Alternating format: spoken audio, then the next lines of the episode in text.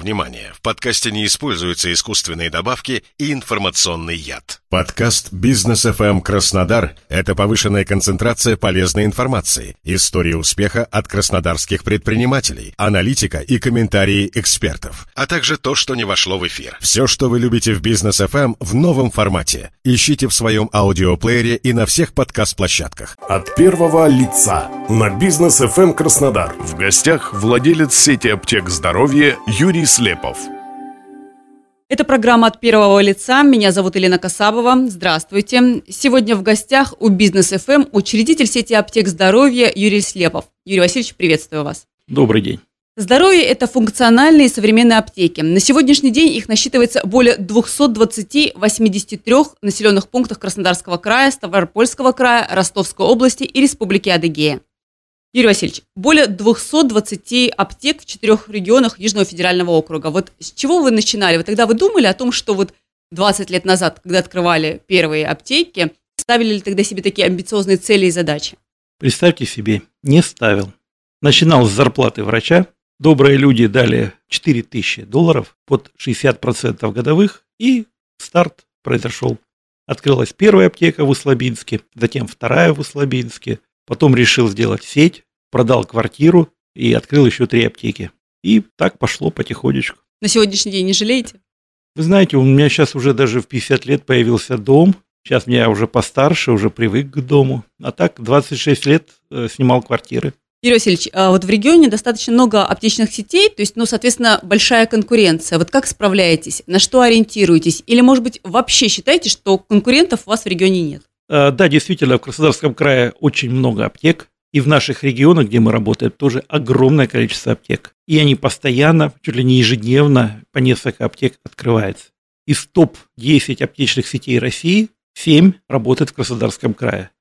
Если брать топ-20, то 12 аптечных сетей представлены в Краснодарском крае и активно развивается. Количество аптек больше, чем в крае, наверное, уже на сегодня нет ни у кого. По концентрации аптечных сетей и аптек на душу населения край лидирует. По разным данным, до 70 аптек на 100 тысяч населения в Краснодарском крае. Для сравнения, в Москве 34, в Санкт-Петербурге также 34. Если брать количество федеральных аптечных сетей, то они тоже быстро у нас открываются. Два года назад, в 2021 году, на 1 марта, было в крае у нас 3567 аптек это было 29%, и доля рынка у них составляла 39,5%. На 1 марта 2023 года уже 4049 аптек, и из них 46% это федералы, и доля рынка у них составляет 50%. Если брать республику Адыгея, то за эти два года выросло количество аптек на 33%. Поэтому... То есть конкуренция внушительная такая? Очень внушительная, все идут к нам, Здесь солнечно, светло, все думают, очень много денег. Что-то есть, конечно, в этом, но количество населения, которое растет у нас в крае, оно не так быстро растет, как аптеки. Поэтому я думаю, что дозревает такой кризис перепроизводства. Однако, так как мы являемся региональной аптечной сетью, то у нас огромные свои преимущества, которые мы используем. В чем эти преимущества? Это собственный лицензированный, один из крупнейших на юге России, аптечный фармсклад. Собственная логистика. У нас 16 рефрижераторов, которые регулярно развозят товар по аптекам. В связи с тем, что у нас собственный склад, мы весь товар возим только со своего склада. Зато у нас сейчас более 120 поставщиков, которые со всей территории России. Мы и прямые закупки осуществляем из разных городов. Это и Москва, и Питер, и Нижний Новгород, и Красноярск, Алтай и так далее. То есть вся Россия. И есть возможность, соответственно, привозить дефициты из других регионов. Кроме того, имеется возможность покупки дефицитных товаров по предоплате. У нас есть еще бонусная программа. На 1 мая у нас было уже зарегистрировано 859 951 постоянный клиент. И брать, если ассортимент, то лучшего ассортимента, чем в нашей аптечной сети, ни у кого из федералов нет. Около 10 тысяч наименований постоянно есть на нашем складе. Юрий Васильевич, но вот будучи врачом, вы, наверное, как никто другой знаете, что для отрасли здравоохранения кадровый вопрос всегда являлся проблемным. Врачей всегда не хватало и не хватает. А вот все-таки как обстоят дела с кадрами фарм-индустрии? Проблема существует? Вот все-таки ведь фармацевт, провизор – это такая достаточно узкая специальность, и зачастую, приходя в аптеку за тем или иным препаратом, да, я точно так же поступаю, иногда спрашиваю совета у специалистов, вот насколько они все-таки компетентны давать рекомендации, и как вы в принципе подбираете кадры? Э, в нашей сети на сегодня работает более тысячи фармспециалистов. Вернее, по списку у нас 1145 из них 467 провизоров и 678 фармацевтов. Почему больше, чем тысяча? Потому что у нас 134 находятся в декретном отпуске. Мы их ждем. Действительно, кадровый голод есть. Открывается очень много аптек, и э, конкуренция за специалиста большая. Но, тем не менее, мы практически укомплектованы фармспециалисты. Почему? Очень просто. Белая заработная плата.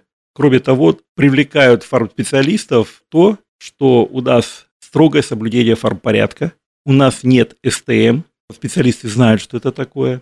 В аптеках здоровья не меняют назначенные врачом лекарства на БАДы. Кроме того, у нас идет постоянное профобучение, ну, я уже говорил, пожалуй, самый широкий ассортимент лекарственных средств наличия. От первого лица на бизнес FM Краснодар. В гостях владелец сети аптек здоровья Юрий Слепов. Но вот и все-таки фармспециалисты могут давать рекомендации? Да, могут. Могут в рамках э, своей компетенции. Они могут именно фармконсультирование проводить. Да, они э, не должны менять э, назначение врача, но они могут грамотно посоветовать и, опять же, обратите внимание, настоящие фармспециалисты, которые действительно осуществляют помощь, они никогда не будут менять лекарственные препараты, которые назначил врач, на биологически активные добавки. У нас такого не делают. Ну вот а, турбулентность, наверное, все-таки фарминдустрия особенно прочувствовала в 2020 году, когда был ковид, ажиотажный спрос на лекарства, повышение роли государственного сектора, изменение законодательства. Вот все эти факторы стали, наверное, не только ну, испытанием на прочность, да, но и новыми возможностями. Вот как перестраивались в тот период? Вы знаете, тогда было состояние шока, когда все буквально везде остановили. У нас даже были некоторые проблемы, когда сотрудники жили, допустим, в соседнем районе, их просто не пускали работать в аптеку. Приходилось буквально там всякими способами преодолевать эти границы, помогать. Вот. Э, кроме того, появилось такое понятие, как дефицит. До этого у нас не было, все, пожалуйста, есть деньги, покупай. Появились дефициты, появились сложности в логистике, но я так понимаю, это было просто подготовка к дальнейшим событиям. Если бы этого не было, было бы гораздо бы тяжелее. Но вот после введенных в отношении России санкций дистрибьюторы начали пересматривать взаиморасчеты с аптеками. Кому-то изменили предоплату, кому-то сроки по отсрочке платежей. Вот коснулась ли эта ситуация вашу сеть? Если да, то как решались вопросы? Вы знаете, решались просто. Коснулось, естественно, потому что как оно могло не коснуться, когда ставка рефинансирования взлетела до 20%. Соответственно, пошли на предоплату. Э, хорошо, что у нас в нашей компании всегда есть кредитный э, резерв, который мы никогда, как правило, не используем, только в тяжелые времена, когда прилетают черные лебеди. Вот. Но в последнее время они прилетают все чаще и чаще, поэтому мы использовали кредитный резерв, и, соответственно, у нас покупались товары, мы доставали их, но, опять же, тренировались и тренировались. К счастью, ставка рефинансирования пошла вниз, и условия вернулись. Наверное, сейчас задам вопрос, который интересует всех, в принципе, да, вот ежегодно цены на лекарственные препараты растут, особенно на те, которые жизненно необходимы для больных сахарным диабетом, для больных с редкими заболеваниями. Вот с чем связан такой рост на лекарственные препараты? Будут ли дальше повышаться цены и что в первую очередь на это влияет? Вы знаете, для меня, допустим, вот рост препаратов, он не так важен, я думаю, для потребителей тоже, чем их отсутствие. Сожалению, сейчас проблема даже больше не в том, что растут цены, а они просто препараты исчезают. Причем иногда исчезают в первую очередь жизненно важные, в связи с тем, что именно эти препараты регулируются государством. И просто производителям некоторым невыгодно их производить по этой цене, и они прекращают поставки.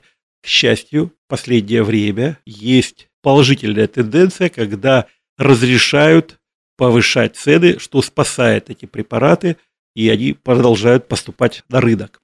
По поводу роста цен. цены за прошлый год выросли в среднем до 7%. Причем на жизненно важное гораздо ниже рост, порядка 3%.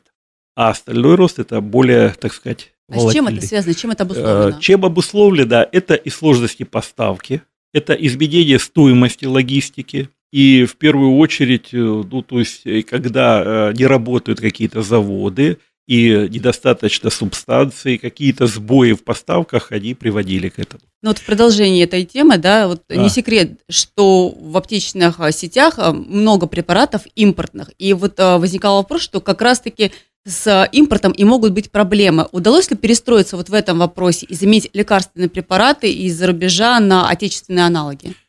Эта работа сейчас ведется.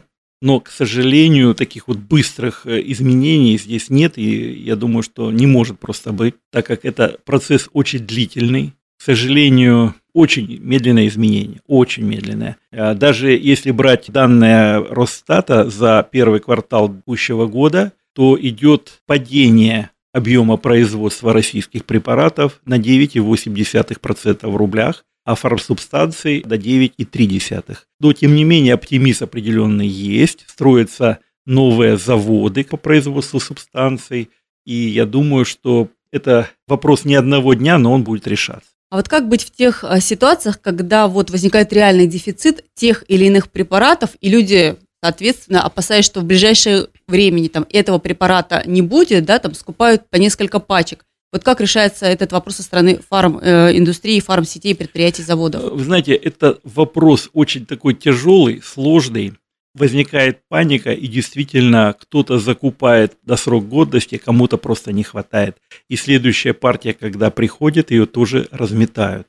Э, эта проблема существует. Э, сейчас идет такое хорошее, я думаю, явление, как обязательные рецепты, электронные рецепты, чтобы не было отпуска лекарств без этого. К сожалению, процесс идет, еще до конца он не дошел, не, не реализован. И когда это произойдет, то, наверное, такого не будет. Сейчас фактически рынок неуправляемый, и я боюсь, что даже некоторые производители искусственно, западные производители искусственно делают дефицит, чтобы увеличить продажи. От первого лица на бизнес FM Краснодар. В гостях владелец сети аптек здоровья Юрий Слепов. Но вот еще про импорт, вот в свете нынешних ограничений и сложностей вот с транспортной логистикой. Как решался у вас этот вопрос? Столкнулись ли с этой проблемой? Э, в основном э, мы не сталкивались, потому что мы работаем с дистрибьюторами федеральными и прочими, и плюс э, с российскими заводами. А вот заводы, производители, я знаю, очень жестко пострадали, и пришлось переориентироваться, ждать, менять какие-то составляющие. Но это сложный вопрос. Э, в основном он решился. Юрий Васильевич, с 2020 года была введена обязательная маркировка лекарственных препаратов. Это, конечно же, затронуло производителей, поставщиков, аптечные сети, медорганизации – Изменились ли процессы в розничной продаже и как это сказалось на вас и как вообще в принципе строилась работа? Вы знаете, очень большое влияние оказала маркировка. Именно по количеству сотрудников, которые задействованы, производительность труда на складе, она ухудшилась, и пришлось принять дополнительно около 50 сотрудников для того, чтобы нивелировать эти временные затраты. В момент, когда приняли именно вот э, маркировку, это как раз 2020 год, как раз в разгар пандемии, и у нас зависло огромное количество лекарственных средств, которые мы не могли продавать. Около 380 миллионов рублей товара, мы его просто не могли продавать, а он требовался. И если бы не разрешили уведомительный режим в системе мониторинга движения лекарственных препаратов, то было бы еще хуже. После этого проблемы они остаются. В ближайшее время, 1 сентября, заявили, что уведомительный режим отменят. Будем ждать новостей.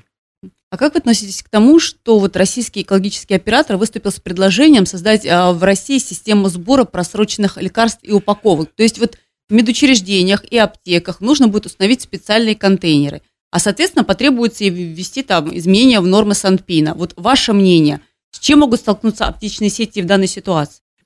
Я бы вот э, спросил бы у радиослушателей, готовы ли они случае, если обнаружили в аптечке просроченный препарат, взять его и пойти в аптеку, чтобы его сдать. Это одно. Какой будет это объем? Это второе.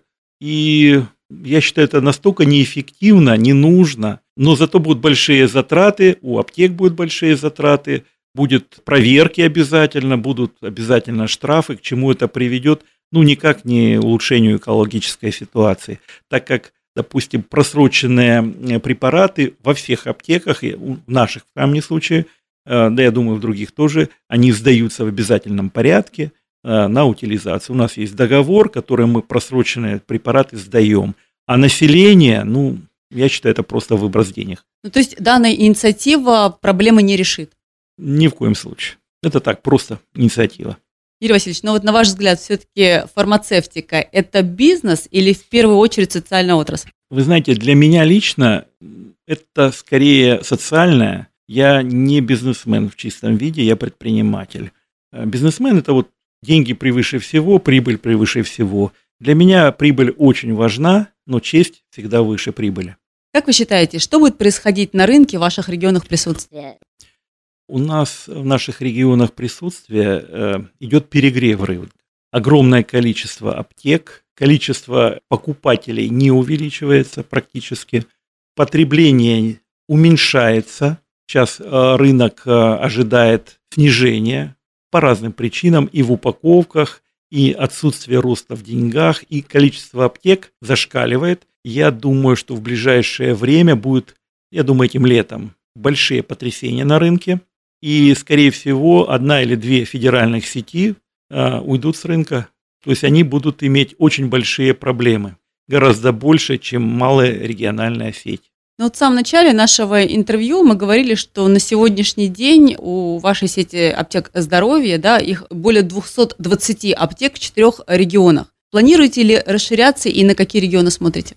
А, я уже сказал, что у нас есть э, хороший оптовый склад, собственная логистика. И вот э, в рамках логистического кольца мы готовы и вообще имеет смысл открыть до 450 аптек, то есть в два раза увеличиться. И э, в наших планах э, есть еще 44 населенных пункта, в которых мы готовы открыть аптеки. То есть выполнение этих планов позволит обеспечить качественную помощь фармацевтическую в наших регионах и мы готовы выйти на лидерское позиции на номер один в наших регионах. Юрий Васильевич, я благодарю вас за сегодняшнюю интересную и полезную беседу и напомню, что сегодня у нас в гостях был Юрий Слепов, учредитель сети «Аптек здоровья». Полную версию программы вы всегда можете послушать в подкасте на Бизнес FM Краснодар.